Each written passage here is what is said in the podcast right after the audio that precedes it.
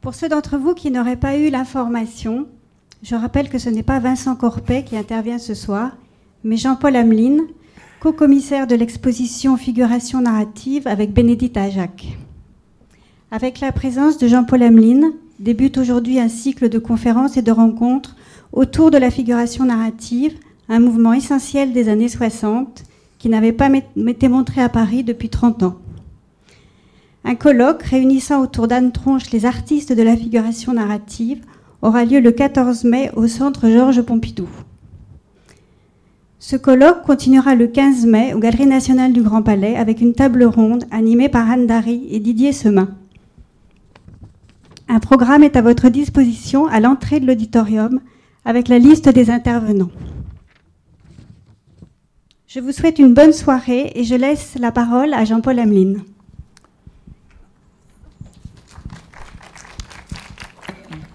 Euh, merci d'être venu par ce beau temps, malgré ce beau temps, euh, pour parler de la figuration narrative. Euh, mon objectif est non pas de raconter ce que c'est que la figuration narrative, mais c'est plutôt d'essayer de revenir sur la réalisation de l'exposition qui est présentée actuellement dans les, dans les galeries du Grand Palais revenir sur la réalisation de cette exposition, c'était pour moi, euh, pour nous, puisque Bénédicte Jacques, co-commissaire de l'exposition, est présente euh, ici. Voilà. Euh, c'était pour nous, donc, revoir comment nous avons préparé sur un an cette exposition, c'est-à-dire comment avons-nous opéré les choix d'artistes, comment avons-nous opéré les, les choix sur les œuvres, sur l'organisation de l'exposition et sur euh, euh, l'organisation scénographique de la, présentation. Euh, si vous avez vu l'exposition, donc vous savez qu'elle se déroule sur 1400 mètres carrés et qu'elle comporte un nombre d'œuvres environ d'une centaine et qu'elle rassemble en tout 19 artistes. Donc je dirais que c'est une exposition de taille moyenne pour un, pour un mouvement qui a été très large dans les, années, dans les années 1960-1972 à peu près. C'est la fourchette que nous avons choisie et j'essaie d'expliquer pourquoi. Un mouvement très large qui a rassemblé des artistes d'une grande diversité, venus d'un peu partout en Europe et même venus d'Amérique, puisque Peter Saul est américain, que Télémaque est haïtien, euh, venus d'un peu partout, mais qui ont eu d'avoir, pardon, excusez-moi, qui ont dû avoir des points communs puisqu'ils ont travaillé ensemble qu'ils ont euh, réalisé des œuvres souvent quelquefois ensemble et qu'ils ont exposé ensemble surtout. Malgré l'importance de ce mouvement, euh, je dirais que c'est quand même une histoire assez mal connue du, grand public. Euh, comme disait Elisabeth Grassi tout à l'heure, c'est un mouvement qui a été peu montré à Paris dans ces dernières décennies. La dernière grande, grande exposition de la figuration narrative remontant en 1977 avec le titre Mythologie quotidienne numéro 2. L'exposition que vous avez aujourd'hui au Grand Palais, une exposition qui a été coproduite par euh, le Centre Pompidou et la Réunion des musées nationaux, et c'est en fait le deuxième volet d'un couple euh, qui comportait le nouveau réalisme en 2007. La décision avait été prise en 2006 de présenter la création en France au cours des années 60, le nouveau réalisme euh, l'an dernier donc, et la figuration narrative cette année. Euh, c'est une exposition donc, qui a lieu au Grand Palais. Euh, vous avez quelquefois pu lire que certains se posaient la question de son, lieu, puisqu'effectivement, elle aurait pu être aussi au Centre Pompidou. C'est un problème qui effectivement est un problème important que, euh, qu'en tant que conservateur, j'ai, rencontré assez régulièrement.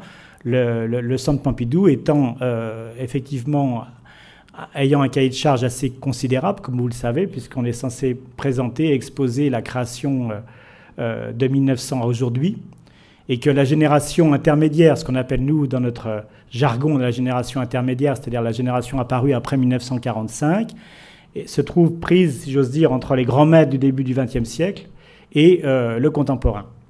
Et donc, euh, vous savez d'ailleurs que le Centre Pompidou, entre autres, se donne pour but d'agrandir ses surfaces d'exposition en dehors de, en dehors de ses, murs, si j'ose dire, et de s'étendre vers euh, le palais de Tokyo dans, les, dans les, la, décennie à venir. Donc l'exposition euh, que nous avons réalisée ici posait déjà des problèmes, je dirais, de, contenu et de forme. Le mot figuration narrative lui-même apparaît en fait assez tard dans l'histoire de, cette, de ce mouvement, puisque la première fois qu'il est utilisé, c'est en 1965 par euh, Gérald Gassio-Talabo, qui va devenir le grand critique défenseur de la figuration narrative.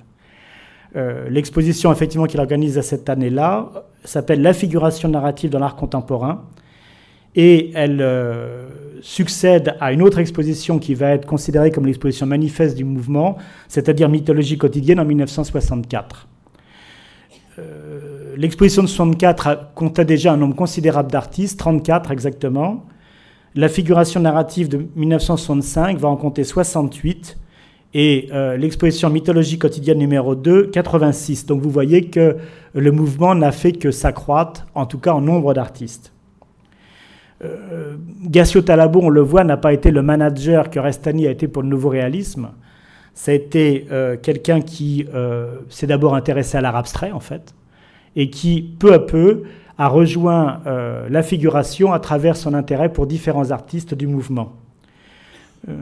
comme en témoigne la, liste de l'exposition mythologie quotidienne, en 64, on, on, retrouvait des artistes de la figuration narrative avant la lettre, en quelque sorte, euh, mais également des artistes euh, figuratifs euh, plus, âgés. Je pense par exemple à, Arnal ou à des artistes comme Ricky Shaw, comme Dado, comme Bettencourt. Bref, une, très grande variété d'artistes. Il y avait également d'ailleurs deux artistes du nouveau réalisme, comme Martial Ress et Nikit Saint-Phal. Donc vous voyez qu'en fin de compte, ce mouvement ne s'est pas défini tout de suite de façon sélective. Au contraire, il a eu tendance à être assez large dès le départ. En 65, pour la même raison, l'exposition, la figuration narrative dans l'art contemporain euh, comptait les, pop, les artistes pop anglais dans ses, membres. Il y avait Hockney, Hamilton, Boschir, et il y avait même un artiste américain, Rosenquist. Tout cela montre que finalement Gassio Talabo a longtemps, euh, a longtemps oscillé sur différentes solutions de présentation, de même qu'il a d'ailleurs longtemps oscillé sur sa définition de la figuration narrative. Autant le nouveau réalisme est un mouvement qui a son manifeste, co-signé, vous le savez, par les artistes, même si le manifeste est très court, autant la figuration narrative définie par Gassio Talabo est assez, fluctuante. Euh, il commence par parler de, l'art narratif en 1964. Après, il évoque en 1965 quatre types de narration anecdotique, évolutive, par juxtaposition, par cloisonnement. En 67, il tente une définition est narratif toute œuvre plastique qui se réfère à une représentation figurée dans la durée sans qu'il y ait toujours à proprement parler de récit. Donc finalement, ce qui revient dans sa, définition de la figuration narrative, c'est quand même l'idée de durée et de récit. C'est d'ailleurs là-dessus que les artistes finalement se retrouvent en 1964 pour Mythologie quotidienne. Et c'est pour cette raison que la première, euh, la première salle de l'exposition s'appelle Mythologie quotidienne. Vous êtes ici dans l'exposition elle-même. Vous voyez le, petit panneau d'entrée qui, rappelle euh, cette euh, exposition fondatrice. Et puis ici, à côté, une œuvre de, Jan Voss qui a fait partie de l'exposition. De même qu'on fait partie de l'exposition Mythologie quotidienne, les artistes qui figurent dans cette salle euh, joyeusement colorée en jaune, donc Jan Voss, Arroyo, Peter Saul, Bertini, Recalcati, Bertolo. Vous voyez ici le Jan Voss, à côté à droite l'Arroyo, euh, avec ces petites peintures cloisonnées qui sont évidemment des, figurations assez caricaturales euh, évoquant la peinture espagnole classique. À droite Bertini. Ici le grand tableau à droite et le tableau de Peter Saul dont on peut s'approcher, qui va être très important pour nous puisque c'est celui euh, qui va servir en quelque sorte à Rancillac et à Télémaque d'inspirateur pour cette figuration inspirée de la bande dessinée à partir de 1965.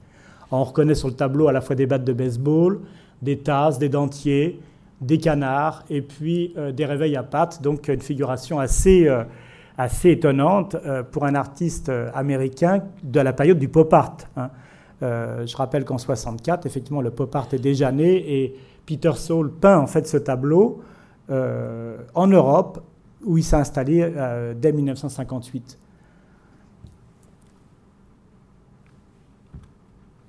On va passer à l'image suivante, pardon. Voilà, alors je vais revenir à l'image précédente. Voilà. Donc, mythologie quotidienne, on le voit à travers ces quelques images euh, un peu rapides, est une, exposition qui finalement rassemble des artistes très très différents. évidemment, c'est à cette diversité que nous nous sommes en quelque sorte heurtés euh, en préparant l'exposition, puisque premièrement, il fallait choisir un nombre d'artistes correspondant à la surface que nous avions, 1400 mètres carrés, encore une fois, mais aussi les artistes les plus significatifs de ce mouvement. Donc nous avons voulu, en fait, dans cette exposition, faire deux choses. D'abord, rappeler l'ancienneté du mouvement, et ensuite euh, choisir des thèmes qui pouvaient permettre aux, visiteurs, aux spectateurs, de comprendre quels étaient les grands points communs de ce mouvement. C'est sur ces deux orientations que l'expo s'est construite euh, au cours de, cette année.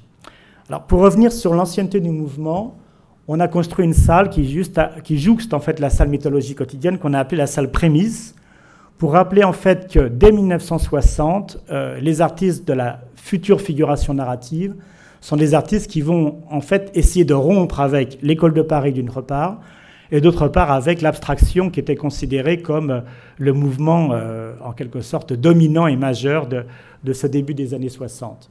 Ici, dans, cette petite salle prémise, vous avez encore un tableau d'Jan Vos que vous reconnaissez, et à côté un tableau d'Arroyo, espagnol arrivé à Paris en 58 et qui euh, va très vite avoir une figuration très agressive, très violente, très humoristique aussi. Dans le catalogue de l'exposition, on rappelle les, en quelque sorte la préhistoire du mouvement. Euh, les, années 60 sont les années chargées pour, pour l'art euh, à Paris, puisque c'est, vous savez, aussi l'art où, au moment où le nouveau réalisme apparaît, c'est aussi le, moment où le cinétisme est en plein essor. C'est évidemment aussi des années chargées pour euh, la figuration euh, aux États-Unis. Vous savez qu'en 62, le pop apparaît.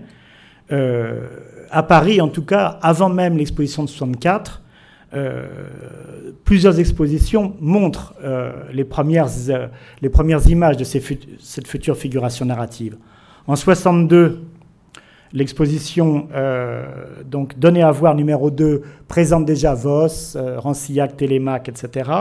Et l'auteur du catalogue, Jean-Jacques Lévesque, un des auteurs du catalogue, parle déjà des chroniqueurs du monde comme il va. En 63, l'image à cinq branches montre euh, euh, d'autres artistes du même mouvement. Bref, un mouvement qui est en plein essor à ce moment-là, avant même de s'appeler figuration narrative. Ce qui semble en tout cas correspondre à ces artistes, c'est l'idée d'un nouvel art anecdotique. Un art anecdotique qui prend comme thème euh, l'image d'aujourd'hui, je vais essayer de vous montrer en avançant. Voilà, quelques œuvres faites avant 64. Ici, je ne sais pas si, le pointeau marche. Ici, un réalisé, réalisé, en Amérique avant 1964. Ce télémac s'appelle Histoire sexuelle. Et si on approche du. Voilà. Euh, je vais essayer de déplacer le, curseur. Voilà.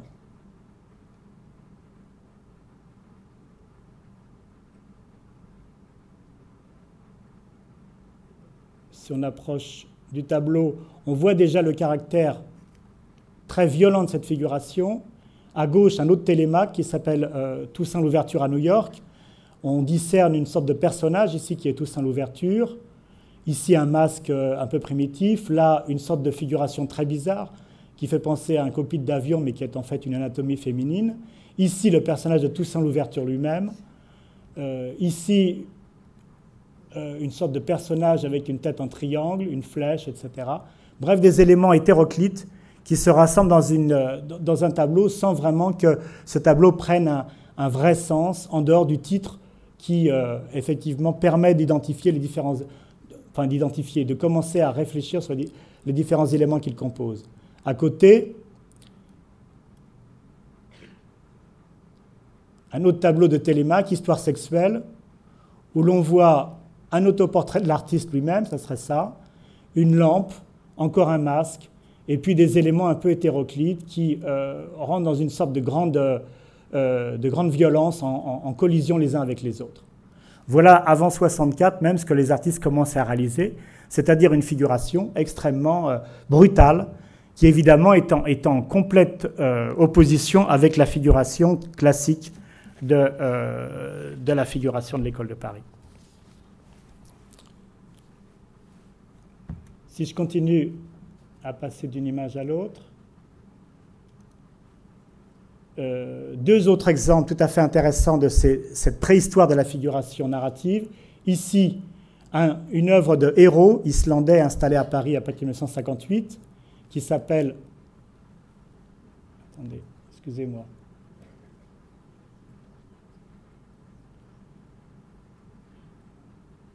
J'ai oublié le titre, mais je crois que Bénédicte le connaît. Moteur Explosion, merci.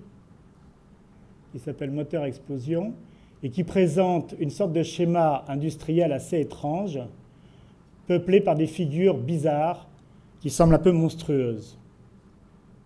On est donc avant 1964. Voilà.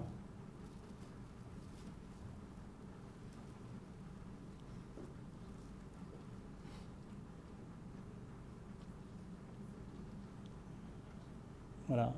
Héros est islandais, il a fait il a, euh, il s'est formé à Florence, il s'est intéressé évidemment à la peinture, à la peinture italienne, mais il s'est intéressé aussi à tout ce qui était l'anatomie, à tout ce qui était les armes, et donc il a développé une figuration monstrueuse, ce qui lui vaut d'être remarqué par Jacques Lebel d'abord euh, très tôt, euh, dès son, passage à Florence, et puis aussi ensuite par Alain Jouffroy notamment, qui va devenir un, un des amis d'Hérault. À droite, je vais essayer d'aller plus vite avec le curseur, voilà. À droite, voilà, une œuvre de, quelqu'un qui va être aussi un, précurseur de la figuration narrative, Fallström, suédois, qui, euh, dès 1955-57, invente ces étranges figurations faites de signes disposés euh, un peu, semble-t-il, au hasard sur une toile, sans que l'organisation générale de la toile semble avoir un centre. Voyez ici ces recherches qui sont des recherches très importantes pour nous, puisqu'elles montrent à quel point la figuration narrative, entre guillemets, avant la lettre, tâtonne euh, à trouver une, forme d'expression euh, adaptée, en quelque sorte, à un seul style.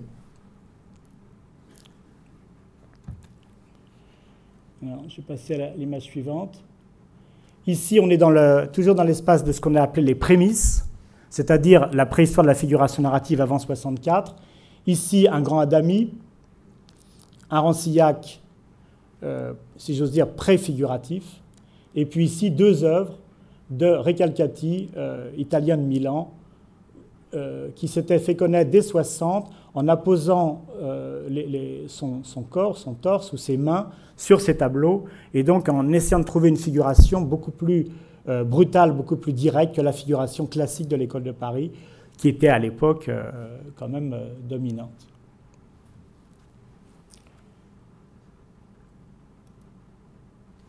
Voilà, donc ceci pour vous rappeler l'importance en fait de cette, euh, de cette histoire, de la figuration narrative avant qu'elle commence réellement. Donc en 64, je vous l'ai dit, le Gassio Talabo présente son exposition mythologie quotidienne.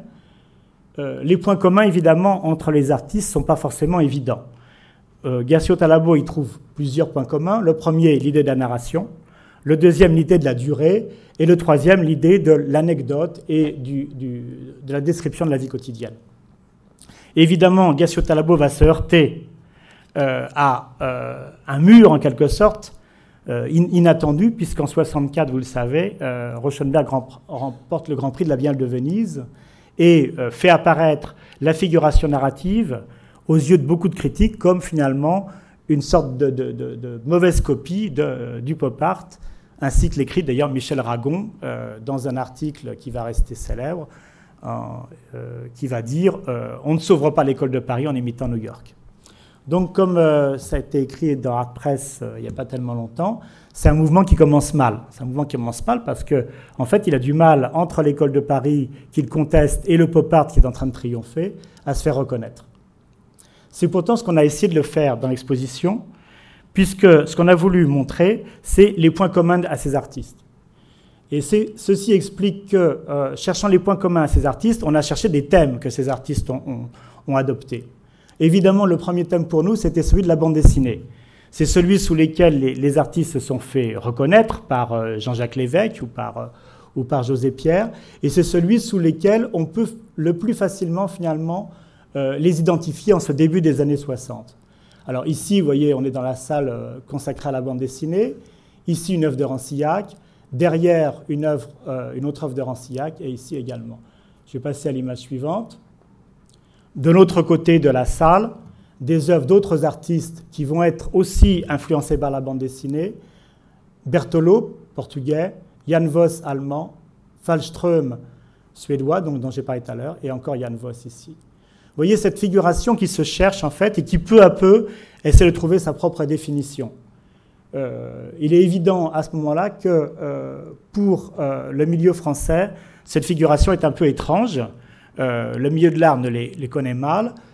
ils sont exposés par des, galeries, comme par exemple celle de Matthias Fels, mais ils ont du mal à être identifiés.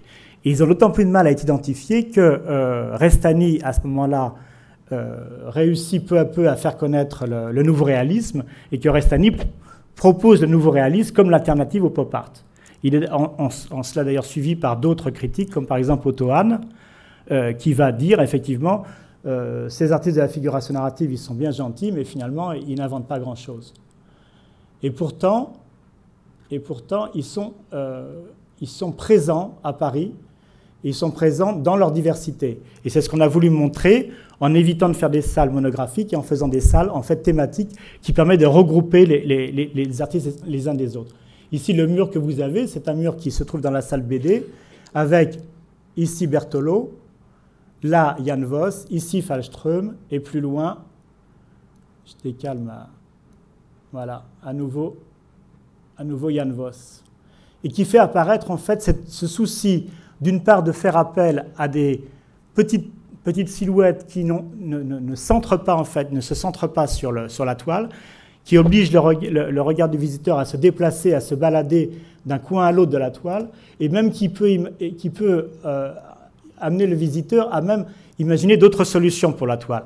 Si je, pointe cette, cette œuvre-là, en fait, cette œuvre est faite, si vous l'avez vu, d'éléments magnétiques qui sont collés sur la toile, enfin qui sont collés, qui sont fixés sur la toile, qui sont des habits, genre habits de poupée euh, de, de jeux d'enfants. Et on, peut imaginer que le, regardeur ou que le visiteur manipule les éléments euh, existants et qu'il les fait euh, se déplacer d'un endroit à l'autre des, silhouettes qui sont sur la toile. Vous voyez l'idée en fait de cette narration potentielle qui s'exprime très bien dans la, dans la figuration narrative. Ici, si on s'approche de ce tableau-là, on a une œuvre de Jan Voss qui est tout à fait intéressante place mon curseur, pardon. Voilà.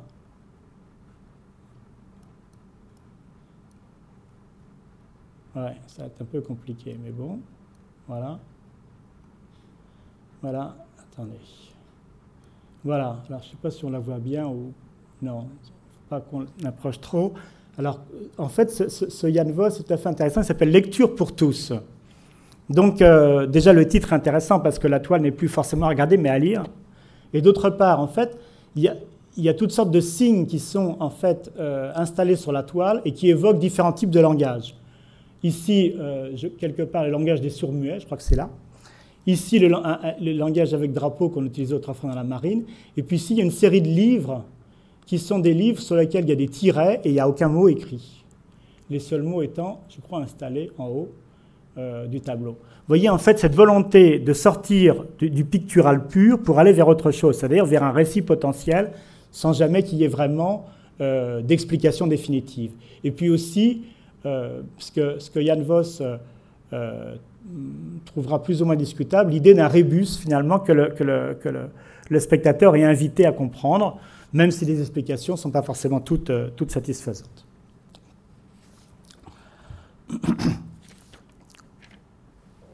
Alors, vous voyez la complexité du problème. Euh, les artistes sont différents. Les artistes ne montrent pas toujours euh, la même chose, mais en fait ont des points communs. Ces points communs, on l'a dit, euh, c'est effectivement la volonté de, faire des récits, c'est la volonté d'introduire la, durée dans le, tableau, et c'est aussi la volonté de construire par juxtaposition plutôt que par centre chacun de ces tableaux. Ça explique évidemment l'idée de la salle narrative, l'idée du mot narratif utilisé par Gassio Talab. Alors, dans l'exposition qu'on a organisée, on a voulu justement juxtaposer les œuvres euh, appartenant à des artistes différents quand effectivement ces rapprochements étaient possibles. Encore une fois, ici, Voss, Bertolo, Fallström et à nouveau Voss. Deux, autres exemples tout à fait intéressants de, l'utilisation de, la narration dans, dans, cette première salle consacrée à la bande dessinée. Un tableau d'héros ici, un tableau de Peter Saul ici. Le tableau d'héros vous le voyez, juxtapose deux types de plusieurs types de figurations complètement opposées les uns aux autres.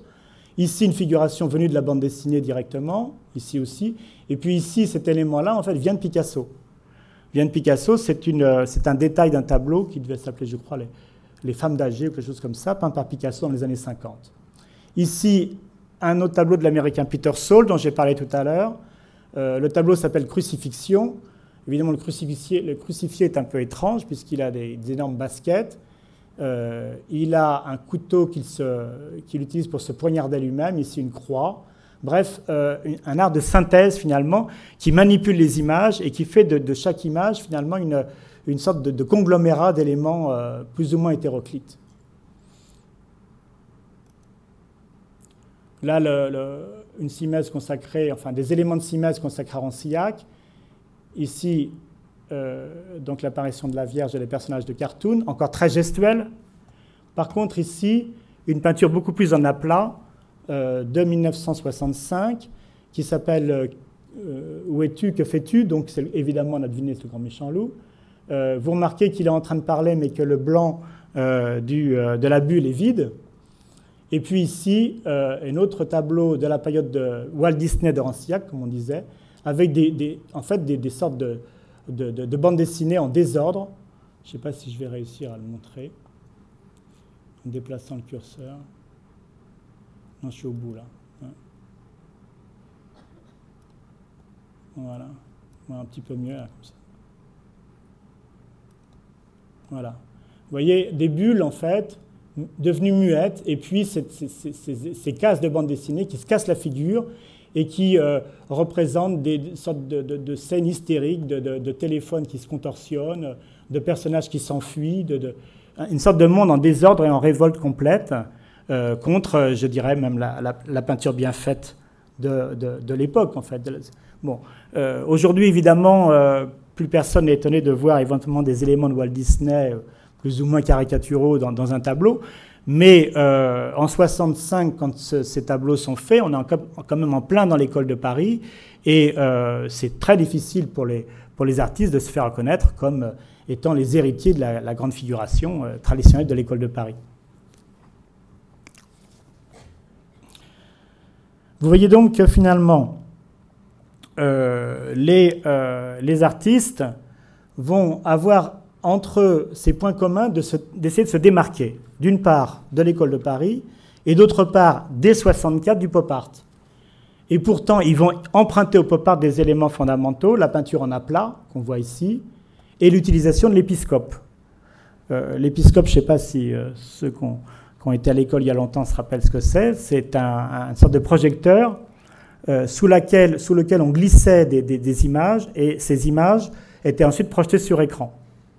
Évidemment, euh, l'écran permettait de dessiner directement euh, sur la toile. Enfin, la toile devenait, l'écran devenait toile et on pouvait dessiner directement d'après, les images projetées. Mais l'idée, c'est d'arriver à une peinture efficace, brutale, et qui rompe avec la touche bien, bien aimée de, l'école de Paris. Passer à la peinture suivante. Voilà une autre vision des, trois Rancillac, avec ces, ces éléments en, chute, en cours de chute. Ici, Télémaque, toujours dans la même, euh, dans la même euh, période, euh, avec trois œuvres.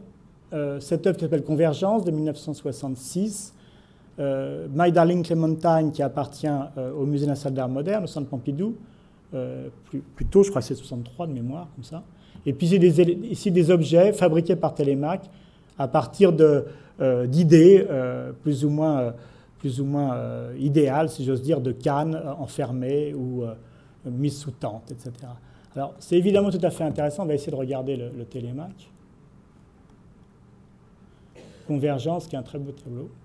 voilà, qui appartient au musée de Saint-Étienne. Alors, euh, regardez comment le, tableau est construit. En fait, il est construit en deux panneaux, séparés par une sorte de corde à sauter, qui euh, à la fois les sépare et les relie. Et ces, deux, ces, tableaux, en fait, sont comme des journaux intimes dans lesquels Télémaque euh, raconte sa propre histoire. Là, c'est lui, il a des lunettes sur les yeux, des sortes de lunettes de natation. Là, c'est le portrait de profil d'André Breton. Ici, des images qu'il a dû récupérer dans un magazine féminin de, de mannequins, de maillots de bain. Ici, des images qui évoquent la, euh, médecine. Ici, un, un, sorte de médecin qui secoue un thermomètre. Là, une chauve-souris haïtienne, un chat qui saute, des éléments de, texte, le portrait euh, de sa mère collé sur, l'image. Bon, évidemment, là, je vous donne toutes les explications, mais sans les explications, ce, tableau devient une sorte d'étrange rébus sans, clé directe. Simplement, effectivement, un concentré d'images potentielles, d'images qui circulent dans, dans, le quotidien et que euh, l'artiste agglomère, rassemble pour de nouvelles histoires potentielles. Ici, de la même manière, le tableau s'appelle My Darling Clementine. C'est euh, en fait un autoportrait. Voilà. Ici, c'est l'artiste lui-même. Il est en, cow-boy, il a une jambe de bois. Et puis, euh, il y a des éléments un peu bizarres qui sont sur la toile. Ici, une, une réclame pour une lotion pour se décréper les cheveux. Là, une poupée africaine, euh, une sorte de poupée qui tient une banane. Là, le dollar. Enfin, bref, des éléments complètement hétéroclites. Le tableau est comme inachevé. Vous voyez qu'il est construit par éléments séparés. Et en fait, on arrive à cette sorte d'étrange euh, situation que euh, le tableau a l'air définitivement incomplet.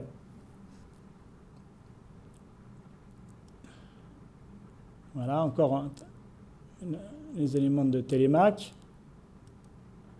On change, de, là de lieu, euh, on passe dans une salle nouvelle qui est en fait la salle des tableaux détournés. Alors, vous voyez ce qu'on a voulu faire dans l'exposition, c'est non pas individualiser les artistes, mais essayer de montrer ce qui les a rassemblés à un moment. tout à l'heure, la, bande dessinée était évidente. La critique, la mise en cause de la peinture classique a été évidemment aussi capitale. Alors pourquoi la peinture classique a-t-elle été un élément fondamental de la réflexion des artistes? Je vais prendre l'exemple d'Arroyo, qui est tout à fait intéressant parce que euh, lui ne s'intéresse pas du tout à la bande dessinée. Euh, c'est quelqu'un qui, euh, au départ, s'est destiné au journalisme, qui a quitté l'Espagne en 58 et qui, en fait, va partir des, grands chefs-d'œuvre de la peinture classique pour, essayer de leur donner une autre définition. Ici, je vais essayer de me rapprocher. Euh, un tableau qui évoque fortement la caricature de Daumier, euh, Louis-Philippe en forme de poire. C'est un tableau qui figure à la salle, euh, dans la salle, donc la salle verte du, salon de la jeune peinture. Vous voyez que là, c'est une salade qui devient la Bonaparte, et avec le couteau ici qui a servi en fait à découper la salade et, éventuellement à découper Bonaparte. ici à côté, un portrait inspiré évidemment de Velázquez, du, du célèbre nain de Velázquez, avec en fait la tête de Salvador Dali et puis des badges, des badges qui sont des badges qui rappellent en fait l'attachement de Salvador Dali au franquisme. Il y a, il y a euh, des, badges qui évoquent euh, des journaux franquistes comme ABC, qui évoquent aussi euh, l'impérialisme américain, etc., etc. Bref, la peinture sert en fait, la, la figuration narrative a cette originalité de partir des images existantes et d'en faire autre chose. Bon non pas comme le pop art pour magnifier leur présence plastique. C'est clair que euh, quand Warhol fait une chaise électrique, quand il fait Marilyn, c'est à la fois une vision plastique et une vision historique de, l'Amérique. Ici, en fait, la, contestation, la critique n'est jamais loin, et la critique, c'est la critique euh, de l'image toute faite, de l'image devenue en fait fixée, sublimée, et devenue en quelque sorte euh, intangible. Euh, l'idée des, artistes de la figuration narrative, c'est que l'image n'est jamais intangible et que l'image est en évolution permanente euh, quand on, s'y rattache et quand on commence à s'y intéresser.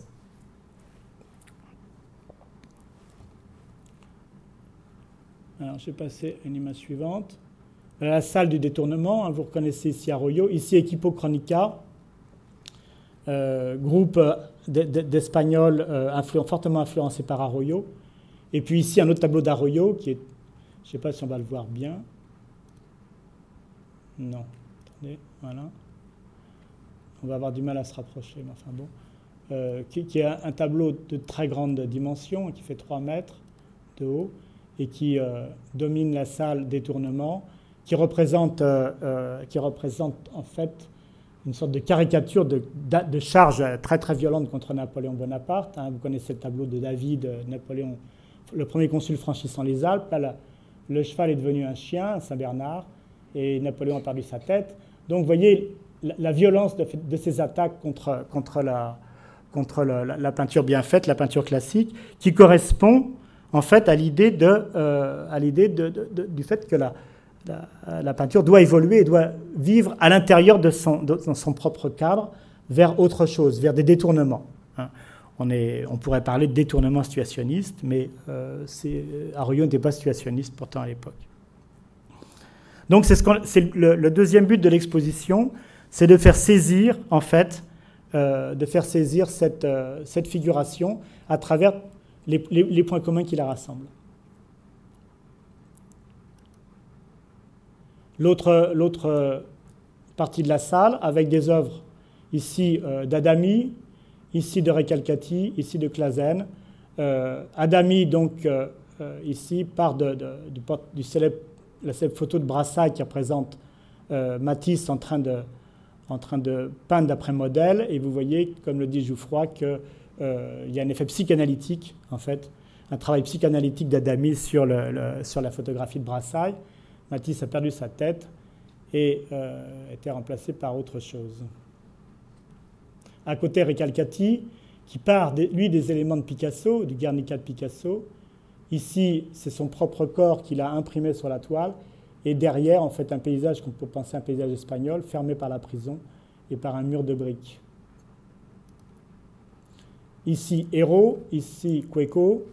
Héros juxtapose sans aucun but politique particulier lui, euh, des images invraisemblables, un Van der Weyden avec, euh, avec euh, une représentation de bande dessinée de la Deuxième Guerre mondiale, et ici un brochet sorti d'une revue de pêche avec le char à foin de, de Jérôme Bosch. Voilà. Donc vous voyez quelque chose qui est finalement en complète contradiction avec une figuration unifiée par un seul sujet et par un centre. Une figuration en fait complètement euh, bouleversé par euh, euh, cette espèce d'explosion des images que l'artiste en fait assemble sur sa toile, en, une sorte de, puzzle, mais de puzzle idéologique, je dirais, puisqu'il s'agit ici de montrer que nous vivons dans un univers où tout devient image, mais image en contradiction complète les unes avec les autres.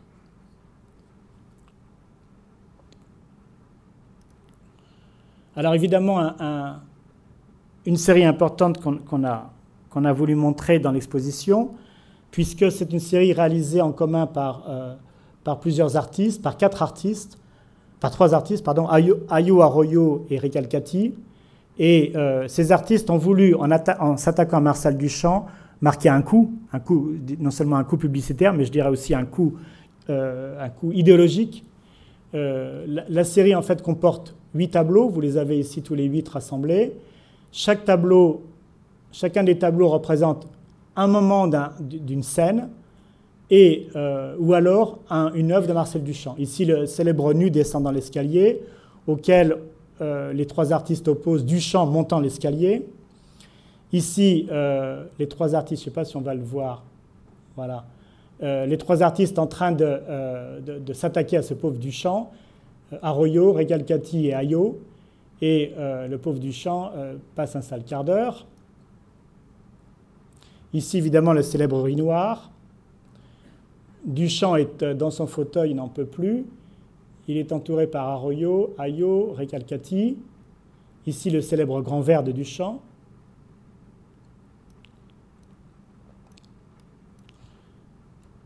Et là, les trois artistes l'ont jeté dans l'escalier. Et ici, Duchamp est enterré. Et euh, Oldenburg, Martial Ress, Warhol, Armand et Restani portent son cercueil recouvert du drapeau américain. Vous vous souvenez que, euh, euh, Duchamp s'était fait naturaliser américain à la fin de sa vie. Alors évidemment, l'attaque a été, vous le devinez, mal prise. D'une part par, les surréalistes qui considèrent un peu ça comme un crime de lèse-majesté. Il y aura une pétition quand même assez, sanglante contre les artistes. Mais le but est atteint en quelque sorte. Le but, c'est de démonter une vision de l'art qui est un art qui revient sur lui-même, qui est auto, autoproclamé et qui s'enferme à l'intérieur du musée pour les artistes, euh, comme, ils l'écrivent eux-mêmes, vaut mieux euh, euh, peindre sans, signer que signer sans peindre. Marcel Duchamp, auteur des Ready-Made, avait en quelque sorte fait de l'art un objet muséal parfait et donc avait enfermé l'art au lieu de faire de l'art un instrument de, de, critique sociale, un instrument de contestation, un instrument de, revendication. Et donc Duchamp n'avait plus que ce qu'il mérite. Alors ce que l'exposition a, voulu donc montrer, c'est ça, c'est cette révolte en fait des artistes contre une scène de l'art bien sage à Paris, en fait, bien organisée en tendance euh, euh, tout, à fait, tout à fait conforme, la figuration, une figuration très classique de l'autre, une abstraction convenable de l'autre, le nouveau réalisme enfin, et puis, et puis le pop art pour terminer tous ces mouvements cohabitant plus ou moins bien, mais se posant jamais la question de la sortie de l'art euh, vers autre chose, c'est-à-dire vers, en fin de compte, un, objectif, je dirais, globalement social ou politique. Donc c'est ce que nous avons voulu faire, euh, saisir dans l'exposition, c'est les points communs qui ont rassemblé ces artistes. Ici, euh, donc on est dans la transition euh, dans la transition de, l'étage, hein, vous avez vu ce grand, tableau de Stamfli, qui est un pneu géant qui nous a semblé bien faire la jonction entre les, deux étages. L'architecture du, Grand Palais est quand même assez, assez présente, pour pas dire plus, dans, dans les expositions. Et le problème était de lier ces deux, étages. Le, grand Stamfli, évidemment, nous a semblé un bon choix par rapport, aux deux niveaux du Grand Palais. Alors, évidemment, euh, évidemment la, figuration narrative s'est intéressée à différentes sortes de récits. Euh, un des récits qui a été important pour la figuration narrative, c'est évidemment euh, le, récit, policier. Pourquoi? Évidemment parce que le récit policier se veut contemporain, il évoque la vie contemporaine, euh, la, voiture, le, meurtre, les nouvelles, les faits divers des journaux, etc. etc. Et puis, l'autre chose qui relie évidemment la figuration narrative et, le monde du roman noir, c'est le caractère labyrinthique du récit. Le récit existe, mais il n'a pas de solution immédiate, mais il n'a pas de, euh, justification très claire. on sait la, la vérité qu'à la fin et encore, Bref, le récit, euh, le, roman policier est important. Par ailleurs, le film policier est évidemment capital, puisqu'il est fait d'ellipses, et euh, la figuration narrative est par essence un art d'ellipse. Un bon exemple, c'est ça, euh, l'Adami, qui se trouve au premier étage de l'exposition. Vous avez vu, si vous avez vu l'exposition, qu'au pied de ce tableau, on a, projeté des, photographies prises par Adami dans différents lieux internationaux qu'il a fréquentés. Euh, on pense évidemment à des hôtels, mais aussi à des, lieux un peu, étranges comme des toilettes publiques ou des champs de course. En fait, Adami peignait d'après ses, photographies qu'il prenait lui-même et réalisait ces sortes de scènes tout à fait énigmatiques, euh, à forte connotation euh, érotique ou, policière. Hein. on voit ici une sorte de chambre occupée par, un nu, ici une sorte de fauteuil qui évoque un peu un, fauteuil de dentiste ou un fauteuil de coiffeur, ici une sorte de cabine, enfin bref, quelque chose qui, en fin de compte, euh, est de l'ordre de l'énigme, comme le roman noir est toujours de l'ordre de l'énigme. Voilà le, tableau lui-même. Euh, l'exposition se donne pour but aussi de montrer l'évolution des artistes. Tout à l'heure, vous avez pu entrevoir un, des premiers Adamites, 60, 63, qui s'appelait l'œuf cassé, qui représentait un œuf transpercé par, une voiture ou un camion. Ici, vous voyez, le, style de se, fige en quelque sorte à travers ces, aplats de peinture, à travers ces cernes, ces noires qui organisent l'image comme une sorte de, euh, tableau euh, figé, de tableau euh, silencieux en fait du, d'une scène angoissante. Monori, ici, représenté à travers une série de tableaux depuis 64 jusqu'à jusqu'à 68 à peu près. ici, c'est lui-même en train de tirer au pistolet, mais sur une orange. Ici, de ce côté-là, c'est encore lui-même, mais perdu dans un parc. Je vais essayer de me rapprocher. Voilà, c'est lui-là, perdu dans un parc avec son fils, dans le parc des fleurs, mais au milieu des fleurs, un tigre. Et puis ici, une main pardon, excusez-moi, une main féminine qui appuie sur un clavier et qui a l'air de vouloir mettre fin à cette scène un peu, un peu étrange, mais très onirique, en fait, comme Monori les construit. Je vais revenir en arrière, pardon. Je me rapproche un peu. Ici, en fait, il est en tueur, c'est un autoportrait, mais ici, il est, il est abattu, c'est encore un autoportrait, mais en victime. Et vous voyez que le bas du tableau, en fait, est fait de miroirs qui sont eux-mêmes, euh, qui sont eux-mêmes en fait transpercés ou cassés, comme si effectivement la balle qu'il avait tué euh, a transpercé, a cassé aussi le miroir. Voyez la, constance du travail autobiographique chez les artistes de la figuration narrative.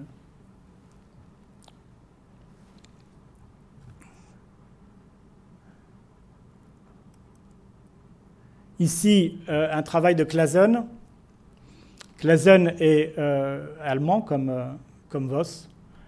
Et euh, dès 1961-62, il abandonne le collage pour ces sortes de représentations tout à fait euh, étranges de personnages féminins qui sont confrontés à des euh, éléments plus ou moins hétéroclites. Ici, on voit une portière de voiture, ici, une sorte de cicatrice. Ici, une bouche qui a découpée sur des, éléments de, de scène érotique. Ici, un visage un peu énigmatique, encore des éléments hétéroclites. Euh, Clason est vraiment celui qui euh, sera, est un des plus rapprochés, un des plus proches de, l'univers de la littérature policière. Ici, ce, torse féminin euh, presque hyper réaliste, je dirais, mais surmonté euh, d'aiguilles hypodermiques qui ont l'air de menacer ou d'introduire une histoire potentielle à l'intérieur de, du tableau.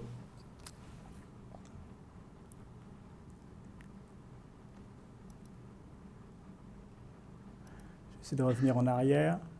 Alors, euh, l'intérêt évidemment euh, de l'exposition, c'est de montrer euh, l'évolution des artistes. tout à l'heure, on avait vu comment les, artistes avaient commencé dans, certains, dans certaines parties de, de l'exposition. Ici, euh, on voit le travail de Clason et on voit l'unité du travail de Clason.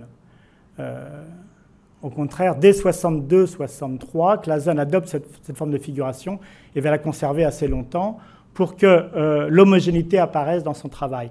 Évidemment, pour d'autres artistes qui ont beaucoup changé, je pense à, à Rancillac par exemple, ou, à Télémaque, ou à Fromanger, ou à d'autres, évidemment, le, travail apparaît dans différentes, dans différentes salles, il est moins concentré.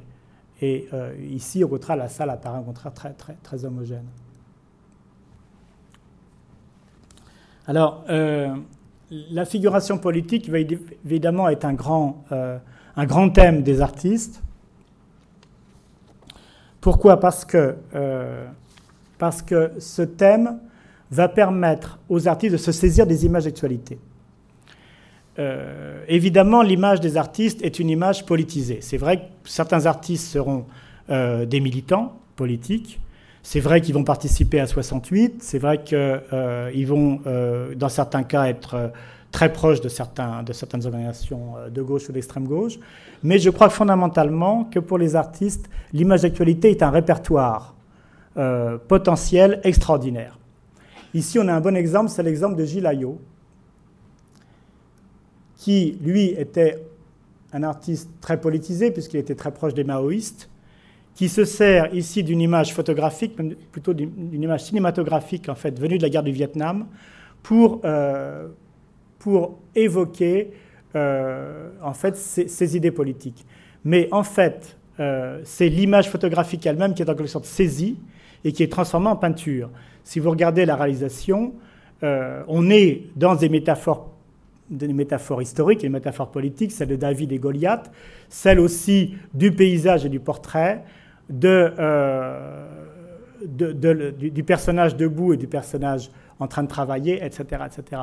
On est dans une image que moi je définirais comme assez proche de Manet, puisqu'en fin de compte, on est le regardeur d'une scène qui est reconstituée sur, euh, sur des plans d'une réalité réinventée par la peinture. La photographie est très proche de ça, mais en même temps, la, facture picturale fait qu'on oublie la photographie et qu'on se dit, mais est-ce qu'on est du côté d'un réalisme photographique ou est-ce qu'on est du côté de l'histoire de la peinture? Je crois que c'est ce que voulait euh, Ayo dans son travail. Euh, Ayo va être un, des artistes les plus actifs, les plus militants de cette histoire de la figuration narrative, mais en même temps être celui qui va se refuser à être seulement un artiste représentant des scènes politiques. Ici, euh, une scène assez classique chez, chez, Gilles Ayot, des animaux dans un, dans un zoo, une scène de lion. Euh, Ayot va pendant très longtemps refuser euh, la signification politique de ses œuvres et euh, va plutôt expliquer que l'esprit est en prison, comme l'animal est en prison dans les zoos. Et il va en fait se consacrer la plupart du temps à représenter des animaux dans des zoos, tout en euh, militant euh, activement au sein, du salon de la jeune peinture, et tout en faisant du salon de la jeune peinture un tremplin pour, pour les idées politiques, d'un engagement en faveur du, tout à l'heure on l'a dit, des, des, combattants vietnamiens, ou en faveur de la révolution en France, etc. etc. Mais sa peinture va rester une peinture, euh, je dirais, animalière au sens classique, tout en se transformant en une vision particulière de la peinture animalière, comme on le voit ici.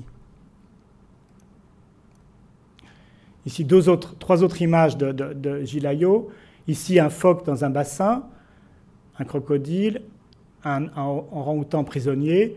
Autant d'animaux qui sont finalement comme euh, euh, pris à la fois par euh, l'histoire de la peinture classique et par leur histoire de l'enfermement. Ce qui fait que nous avons ménagé en quelque sorte dans l'exposition une salle particulière à Gilayo, compte tenu de la, façon même dont il a travaillé. Ici, la salle politique de l'exposition. Alors, la salle politique, c'est un bien grand mot. En fait, c'est une salle qui prend les éléments politiques comme base pour développer cette idée de figuration. Alors, euh, une vision générale de la salle de politique de l'exposition. Quel est le problème? Le problème, c'est que les artistes ont tous été évidemment très intéressés par les événements politiques. Euh, à partir de 65, euh, la guerre du Vietnam, le, conflit israélo-arabe, les événements politiques de 68 euh, vont évidemment mobiliser l'artiste de la figuration narrative. Certains vont être très militants et d'autres vont être, des, j'ose dire, des regardeurs passionnés de cette histoire. Et ils vont tous se servir des événements politiques de l'époque pour travailler sur le thème de la figuration politique. Ici, des œuvres de héros. Je vais essayer de m'approcher.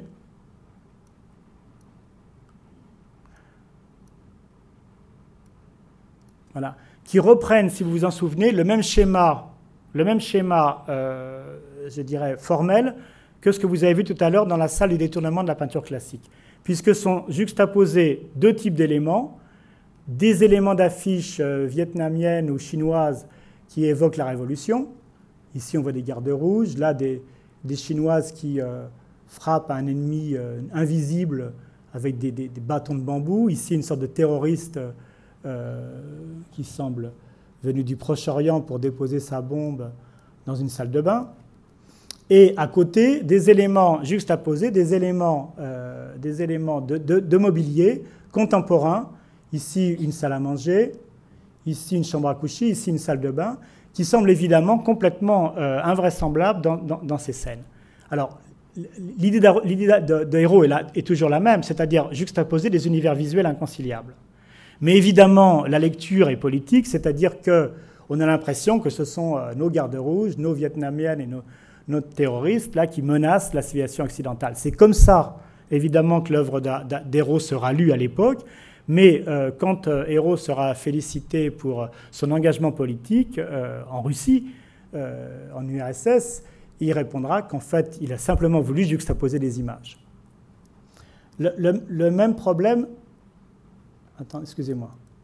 Je vais reculer. Voilà. un autre bon exemple, c'est l'exemple du boulevard des Italiens de Fromanger. Voilà.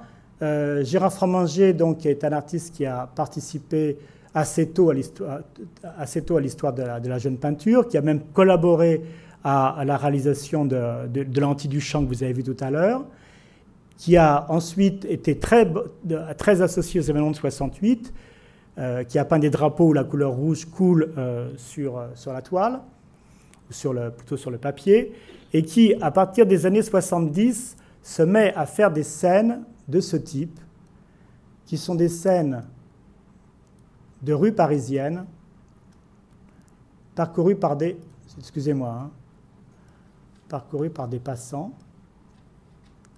Ah, excusez-moi, je vais revenir en arrière, voilà. Je vais déplacer mon curseur. Voilà, je pense qu'on les voit un petit peu. Je vais rapprocher. Voilà. C'est pas mal. Bon, évidemment, quand on se rapproche, l'image est moins nette, mais enfin, on comprend quand même de quoi il s'agit. Euh, euh, donc, euh, Fromanger a demandé à un photographe ami, Elie Kagan, de photographier des scènes prises dans le boulevard italien à une, à une heure donnée. Et à l'intérieur de ces scènes, donc, se trouvent bien sûr des passants que Gérard Fromanger, ici, oppose à son environnement, à leur environnement paysager. Vous reconnaissez ici euh, un quart de police, avec dedans un personnage peint en rouge. Ici, des gens qui sortent du métro, mais derrière, on voit assez mal, derrière, effectivement, des, vitrines. Ici, des, passants qui euh, entourent une voiture. Ici, d'autres passants qui sont en train de circuler dans une rue avec une fleuriste. Ici, d'autres qui traversent la rue. Ici, d'autres qui passent devant des vitrines. Ah, pardon, excusez-moi. Voilà. Quelle est, la signification de ces, peintures? Alors évidemment, la signification première, c'est une signification politique. Les, passants sont rouges et euh, le, cadre général du boulevard italien est un cadre en quelque sorte assourdi, euh, traité en monochrome et qui, en fin de compte, euh, semble isoler les passants. Mais on peut avoir une autre lecture, c'est l'anonymat du passant dans, la, scène parisienne. C'est-à-dire le fait qu'en fin de compte, la photographie ne peut pas rendre compte suffisamment de la réalité des choses et que la peinture complète, en fait, la peinture vient apporter une sorte de nouvelle signification à la photographie telle qu'elle a été prise. Euh, c'est euh, en fin de compte l'utilisation de la photographie qui est essentielle là-dedans, même si la, lecture peut être aussi politique. La photographie devient une base sur laquelle l'artiste travaille et, euh, en fin de compte, sur laquelle l'artiste invente une nouvelle sorte de représentation.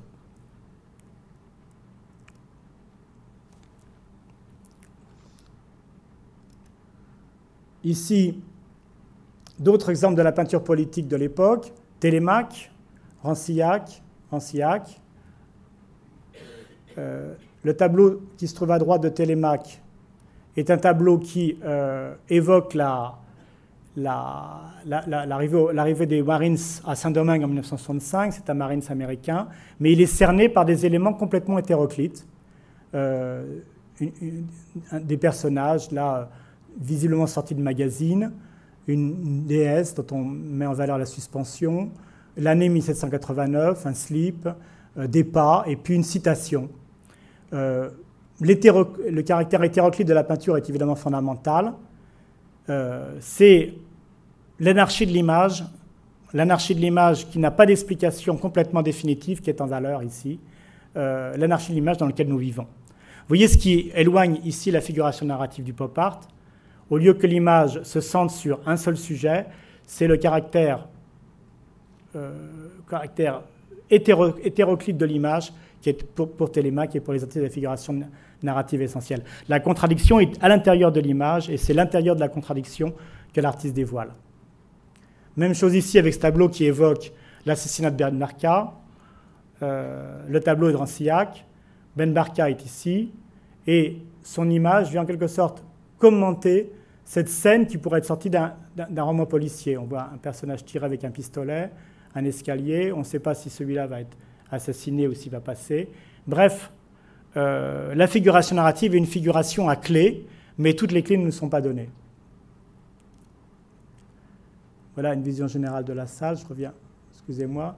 Encore un autre tableau de Rancillac où la figuration, est en opposition à elle-même, si j'ose dire. Ici, une scène de torture euh, sortie d'un magazine, Paris Match en fait. Euh, ce sont des soldats américains qui sont en train de noyer un, un Vietnamien. Et l'image est prise tête bêche avec une autre image qui est en fait euh, sortie du même magazine, qui est une image d'une publicité de mode. Et euh, ce qui rassemble en fait les deux images, c'est l'allusion euh, du titre, c'est silhouette affinée jusqu'à la taille. Donc la contradiction, encore une fois, est mise à l'intérieur de l'image. L'image doit être décryptée, doit être utilisée sous ses différents sens et doit être en quelque sorte lue par le, autant que regardée par le, par le spectateur. Là, une vision générale de la salle, avec les Fromanger au fond, le Télémac, Queco, Peter Saul, Bertini, et puis ici une table qui nous a servi à montrer euh, des revues de l'époque, le Salon de la jeune peinture, et puis les opus, puisque euh, c'est à ce moment-là que cette revue est fondée, et elle est fondée principalement pour euh, faire connaître, enfin, notamment pour faire connaître les artistes de la figuration narrative. Ici, le célèbre affiche de Cohn-Bendit face au CRS. Euh, dans le catalogue, euh, Rancillac raconte comment cette affiche qui, s'appelait, qui était autrefois Nous sommes tous des Juifs et des Allemands est devenue Nous sommes tous indésirables, sous la pression d'une assemblée générale tentant à atténuer le sens du, du texte. Ici, en fait, une des dernières, la dernière œuvre de l'exposition, qui est un, élément d'une énorme fresque, si j'ose dire, euh, des Malassis, qui est l'histoire de la Ve République vue par la coopérative des Malassis. on reconnaît ici, alors je vais m'approcher un petit peu parce que c'est un peu frustrant de ne pas les avoir euh, de près. Voilà. On reconnaît ici euh, des membres du gouvernement de Pompidou. On voit d'ailleurs Pompidou au milieu, ici Chaban-Delmas, ici, ici Marcelin, Roger Frey, Massu, Debré, etc. etc. évidemment, pour les jeunes générations, le tableau a intérêt à être commenté. Et puis, euh, cette euh, image euh, tout à fait provocatrice de la, de la Ve République, hein, la croix de Lorraine étant envahie par des moutons, surmontée par un fusil mitrailleur et le képi du général. Le métro Charonne, les, massacres de, de manifestants métro Charonne est évoqué de façon assez aussi grotesque et caricatural. Les cochons ont des matraques. Les événements de mai 68 sont évoqués à travers des, des scènes de pavés, évidemment. Et puis le général de Gaulle dépasse du panneau. Et ici, les rats. Euh, donc, euh, les rats censés évoquer, euh, je suppose, les, profiteurs du régime, sont, en train de se partager un méchoui. Alors, le tableau n'est pas complet, puisqu'il fait 65 mètres de long, on n'avait pas la place de le mettre mais on a choisi un bon tiers afin d'illustrer cette forme de, prise de pouvoir euh, par une figuration qui se veut cette fois-ci totalement engagée et qui va en quelque sorte donner à la figuration narrative euh, sa marque politique très très forte au cours des années 70. Voilà. alors, vous voyez que ce qu'on peut conclure en fait de cette de cette figuration narrative, c'est qu'elle euh, a été très diverse. Elle a été très diverse, elle a été très complexe. Euh, comme je vous l'ai rappelé tout à l'heure, euh, Gassio a quelquefois introduit un nombre considérable d'artistes dans, ses expositions. Euh, la plus tardive, celle de Mythologie quotidienne 2, comptait 77, comptait pardon, 86 participants en 1977. et évidemment, nous avons été amenés à faire des choix. Pendant un certain temps, euh, l'exposition s'est appelée aux sources de la figuration narrative. Pourquoi? Parce qu'on a voulu montrer que de 60 à 72, quelques événements fondamentaux ont lieu pour cette histoire de la figuration narrative. D'abord la naissance du mouvement entre 60 et 64, puis euh, son expansion et euh, son, son, choix d'un nombre de thèmes fondamentaux, et puis à la fin, son, son évolution politique à partir des années 65-70. Ça nous a amené à faire des salles effectivement thématiques, qui nous ont parfois été, reprochées, mais qui permettent de montrer en fait de façon ontologique en quoi cette figuration s'est posé le problème à la fois de la transformation de la peinture et ensuite de son usage, euh, je dirais, social, puisque vous avez vu que progressivement, euh, le caractère contestataire et critique de la figuration narrative a été, a été mis en valeur. Alors évidemment, euh, ça a quelquefois joué contre elle, puisque les artistes de la figuration narrative ont été quelquefois écartés des, expositions, des lieux d'exposition, ont dû exposer quelquefois dans des conditions plus ou moins faciles, en particulier durant les années 80. Mais on voit que quand on visite l'exposition, qu'elle a gardé quand même toute sa vitalité, qu'elle a gardé sa capacité de, répondre à cette crise de l'image qui s'était manifestée dans les années 60, et de répondre, je dirais, dans une diversité qu'on a quelquefois oubliée. Euh, ça explique nos choix, les choix thématiques que nous, avons fait, avec Benita Jacques, ça nous explique la volonté de jamais créer de salle monographique, sauf dans le cas d'Ayo, je vous ai expliqué un peu pourquoi, mais de créer toujours des salles où l'évolution iconographique, l'évolution thématique de la figuration narrative était présente. Voilà. Euh, donc euh, l'exposition est évidemment ouverte jusqu'au 13 juillet. Je voulais vous signaler que euh, un colloque sur le thème de la figuration narrative a lieu à partir du 14 et du 15 euh, juin prochain, c'est-à-dire la semaine prochaine. Les artistes de la figuration narrative, mai prochain, pardon. Euh, les artistes de la figuration narrative participeront tous, enfin presque tous, en tout cas les plus importants à ce colloque, je l'espère, sauf ceux qui sont trop loin pour venir. Je pense à Peter Saul quand même. Et puis voilà, euh, Gérard Fromanger, entre autres, sera euh, présent dans, dans, le colloque.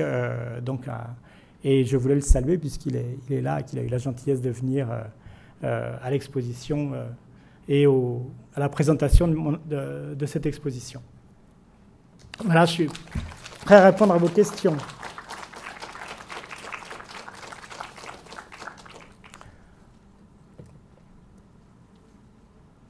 Oui.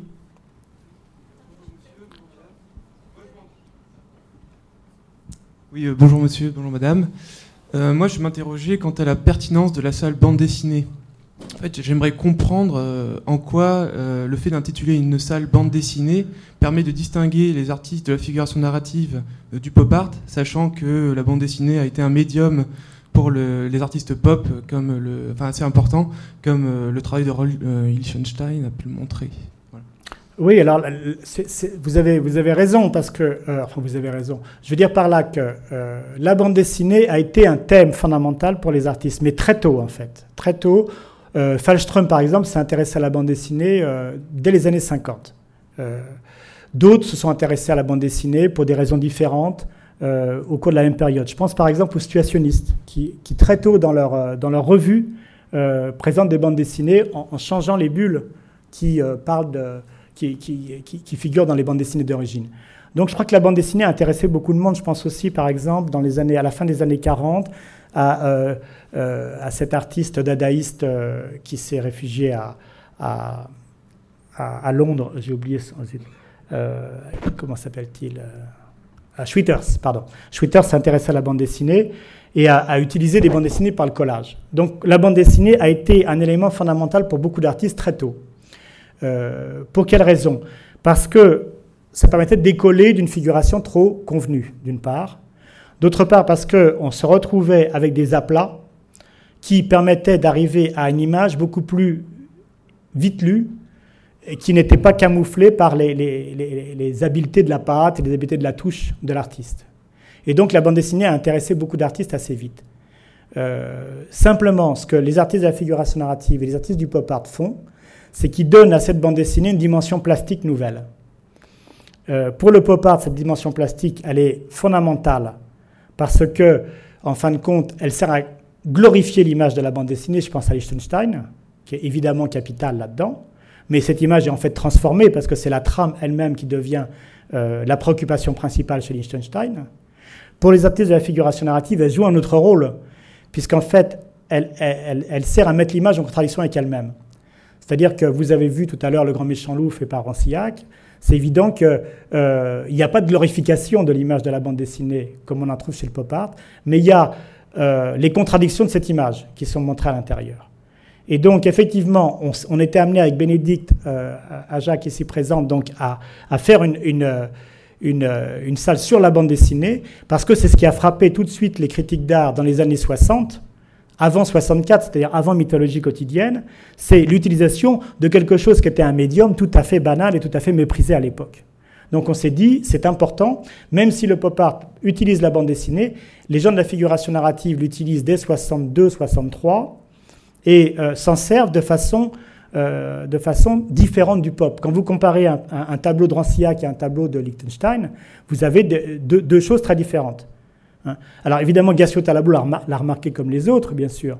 Et il a d'ailleurs, dans certaines expositions, comme par exemple l'exposition qui s'appelle Bande dessinée et figuration narrative, montré à la fois Liechtenstein et, euh, ou, d'autres artistes. Et donc, c'est la bande dessinée elle-même qui devient un centre d'intérêt pour les artistes. Exactement comme la photo de presse devient un centre d'intérêt pour les artistes. Euh, on peut dire que le pop art montre la photo de presse comme la figuration narrative montre la photo de presse. Évidemment, le grand jeu, ça a été pendant longtemps de dire Qu'est-ce qui oppose le pop et la figuration narrative? Bon. Euh, alors on a dit la figuration narrative elle est contestatrice, le pop l'est pas, etc. C'est un peu faux. C'est un peu faux parce que quand Warhol montre des chaises électriques, quand il montre des scènes de tabassage de noirs euh, en Alabama, euh, c'est évident qu'il y a un double sens. Il y a un sens esthétique, mais aussi un sens politique, c'est clair. Bon. Mais j'ai essayé de le montrer dans l'exposition et on essaie, on essaie de le montrer dans l'exposition que l'image soit opposée à elle-même, en quelque sorte, et opposée à d'autres images par juxtaposition, par, euh, opposition, par métamorphose, et évidemment pour les gens de la, figuration narrative fondamentale. Il y a toujours cette espèce de contraste qui est introduit entre des éléments qui, qui s'opposent et qui jouent l'un contre l'autre. Quand vous avez une chaise électrique par Warhol, vous avez une chaise électrique par Warhol. Bon. Quand vous avez un, un, morceau de bande dessinée par Liechtenstein, vous avez un morceau de bande dessinée par Liechtenstein. Bon. Après, vous pouvez lire comme vous voulez. Euh, mais quand vous avez des bouts de bande dessinée ou des bouts de photographie introduites dans, dans la peinture par, euh, par Fromanger ou par Rancillac ou par Télémaque ou par d'autres, vous saisissez que la contradiction est interne. Euh, il y a une chose qui m'a frappé dans les entretiens que j'ai eus avec les artistes pendant la préparation de l'exposition, c'est qu'ils ont tous considéré que la littérature, que le cinéma était fondamental. certains même voulaient être cinéastes. Certains ont envisagé le cinéma comme une possibilité. Euh, je pense à Monori, je pense à, à Télémaque, etc. Certains ont voulu être aussi écrivains de cette manière. Arroyo a, des, visiblement des envies de journalisme. Il n'a pas fait seulement une école de journalisme. Et je crois que cette présence de la littérature, cette présence de la, du cinéma a été fondamentale pour la figuration narrative, parce que c'était des médiums qui ne voulaient pas opposer à la peinture, mais qui voulaient introduire dans la peinture. Et ça, c'est fondamental. Ce qui fait que la figuration narrative apparaît, entre guillemets, plus littéraire que le pop art. Quand vous avez une image pop chez Warhol ou chez Liechtenstein, l'image est centrée. Euh, c'est une image qui est très très forte et, qui est euh, immédiatement mémorisable. Quand vous êtes devant un tableau de, de, Fromager ou un tableau de Rancillac ou un tableau de Télémaque, il faut se balader à l'intérieur. Il faut le lire, il faut le regarder. Il y a différentes solutions possibles. Et quelquefois, vous avez une énigme qui n'est pas soluble. Chez Télémaque, il n'y a pas d'énigme soluble, en fait. Hein. Il y a pas de... Quand euh, euh Talabo parlait de, des tableaux de Télémaque en disant c'est des rébus, Télémaque disait non, c'est pas des rébus. Ça évoque le rébus, mais c'est pas des rébus. Euh, et là, là-dessus, effectivement, il était dans une continuité du surréalisme. C'est clair que quand euh, l'image surréaliste est énigmatique, euh, Télémax s'en proche. C'est pas un hasard si des, critiques d'art comme José Pierre se sont, euh, qui, étaient, qui, étaient, proches du surréalisme, se sont intéressés à Télémaque, bien sûr. Vous voyez, on, est dans une histoire de l'image qui est une histoire complexe, en fait. Ça explique aussi les difficultés de la figuration narrative à se faire connaître et à se faire reconnaître dans les années 60. Parce qu'évidemment, le pop est tellement puissant dans ces images qui sont évidemment euh, d'abord euh, centripètes, contrairement à la, à la, figuration narrative qui est centrifuge dans ces images, que euh, la figuration narrative apparaît comme une sorte euh, d'appendice ou de copie, enfin aux yeux, aux yeux, des critiques qui ont été hostiles. Euh, en fait, on est dans une autre histoire de l'image, et, c'est ce qu'on ce qu'on essaie de montrer. Et c'est pour ça qu'on n'a pas fait trop, on a, évité trop les salles monographiques. On a voulu faire des salles thématiques pour montrer ça, pour montrer que sur la bande dessinée, on peut avoir différentes solutions possibles. La solution de n'est pas la solution de Télémaque. La solution politique de Fromanger n'est pas la solution politique d'Héros. De, Ce sont des images, mais en même temps, il y a des points communs. C'est vrai que quand on prend les oppositions d'images euh, chez, chez, Télémac, elles sont importantes, chez Héros aussi, mais chez Fromanger, la, couleur joue ce rôle, en fin de compte, d'opposition, ce rôle narratif, qui est joué autrement par Héros, par, euh, par euh, Télémac, etc., etc. On est dans une histoire complexe, et je crois que la figuration narrative gagne à être connue dans ses détails. Évidemment, nous, on avait 1400 mètres carrés. Alors, 1400 mètres carrés, les détails, ça, ça fait deux. Bon, mais c'est fondamental d'être dans cette lecture progressive de la figuration narrative. Elle a été très longtemps assimilée à une figuration purement politique. Euh, tout le premier étage, euh, tout le rez-de-chaussée et une partie du premier étage montrent qu'elle n'est pas forcément seulement politique et que ce n'est pas forcément euh, un art purement de 68 arts, même s'il y a eu des 68 arts dans l'affaire. mais évidemment, il faut rentrer dans l'histoire de, ces, artistes et les monographies y aident, mais je crois que juxtaposer, comme on essaie de le faire, euh, des artistes et des œuvres de différentes sources permet, évidemment, ça demande un peu de patience, mais permet au moins de comprendre ce qui a, fait les points communs de cette histoire. Voilà, je ne sais pas si j'ai répondu, peut-être pas du tout. Euh, s'il y a d'autres questions? Non? Bon, bah, merci d'avoir été volontaire pour poser la question.